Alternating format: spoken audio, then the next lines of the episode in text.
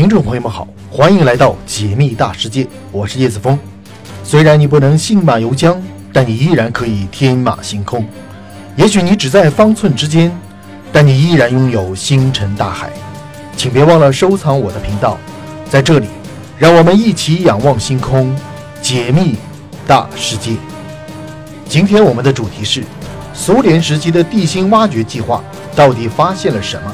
为什么计划戛然而止了？美苏冷战时期，两国都曾经开展对地心的探索计划，妄图通过现代设备挖穿地球。可即便是将计划执行到最后的苏联，也仅仅挖到了地底上万米的深度，就停止向地心继续勘探。有坊间传言，在计划进行到一万米时，听到了地底传来的哀嚎。那真相到底是什么呢？上世纪六十年代的美苏冷战。是贯穿整个时代的主题。十数年的时间内，美苏两国都竭尽全力地想在各个领域赶超并碾压对手。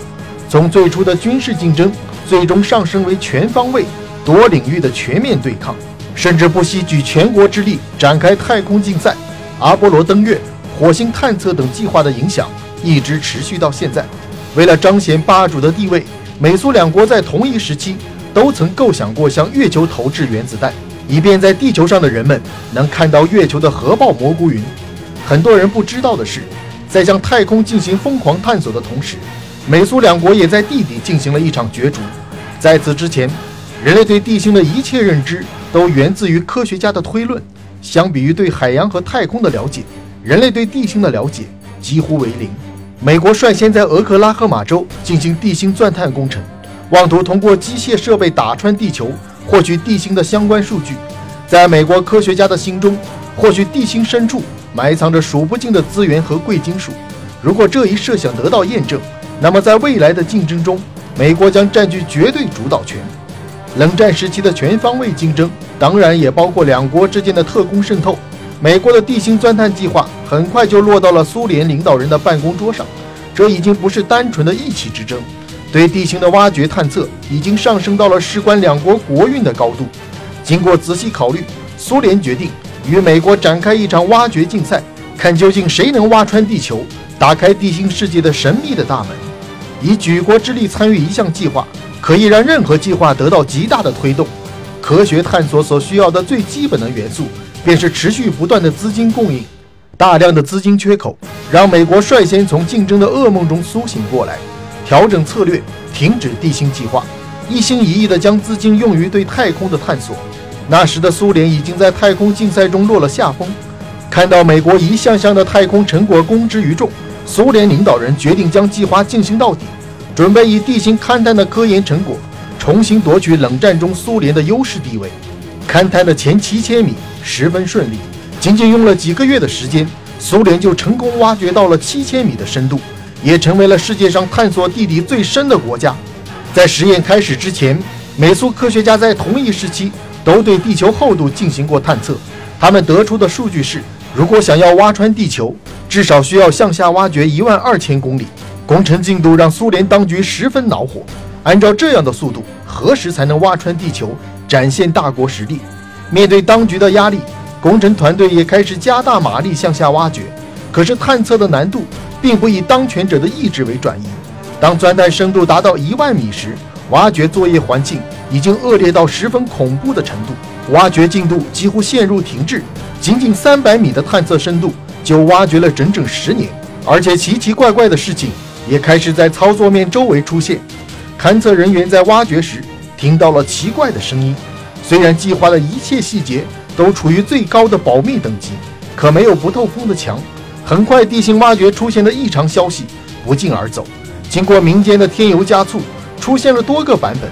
有人说，在地底挖掘时听到了恐怖的哀嚎；也有人说，由于挖掘太深，已经挖通了地狱的入口。这是当时苏联全国最大的探测工程，可谓全民关注。当传言愈演愈烈，民众也开始对挖掘探测计划抱有怀疑。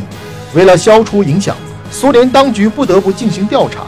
对事件发生原因进行部分解密，以消除民众恐慌。大部分传言都是对事实的艺术加工。挖掘工作组在向下挖掘时，听到的是一些机器作业的声音。虽然这相对于哭喊声更容易让人接受，可不要忘了，这是在上万米的深井，任何一点与挖掘不相关的声音都让人细思极恐。难道在地心深处也存在智慧生命，同时进行向上探测的科研计划吗？为了探寻事件的真相，科学家们在距离地面三千米的位置安装了多个极度灵敏超声波探测仪。经过分析，发现地底听到的声音的声波曲线和附近一些采矿冶金厂的机器发出的声波基本相符。至于声音是通过什么渠道从地面几百米的深度向下传递上万米，到现在也没有确切的答案。民众的恐慌并没有使计划暂停。可当钻探深度达到一万二千二百六十三米时，苏联却毫无征兆地决定不再继续深入挖掘，整个地心计划戛然而止。根据事件解密，在操作面达到一万二千米时，地底温度已达到骇人的一百八十摄氏度。当时的钻探工艺所配备的钻头无法在如此高的温度下继续工作。当然，地心探索的收获也确实让人大开眼界，在地心九千五百米的深度。发现了一个蕴含黄金和钻石的地层，矿石品位普遍达到了八十克每吨以上。在黄金行业，矿石只要达到四克每吨的品位，就已经具备商业开采的价值，那是当之无愧的宝藏之地。可当时的苏联已经被竞赛烧红了双眼，唯一的目的就是各个领域超越美国，向世界展示实力。黄金和钻石的诱惑，并没有让苏联勘探人员停下脚步。而是将他们抛在脑后，继续向下发掘。当然，就算他们想要发掘，也是困难重重。就算以现在的技术水平，也无法在如此高的温度下进行长时间的开采作业。地下挖掘就这样热火朝天的开始，又戛然而止。作业深度也永久地停留在一万二千二百六十三米，连平均深度在一万七千米的地壳都没有打穿。大量的资金和人工投入。成了泡沫。回首往事，虽然挖穿地球的计划不幸夭折，但它为人类进一步研究地壳运动提供了重要依据，为人类研究地心开辟了新的篇章。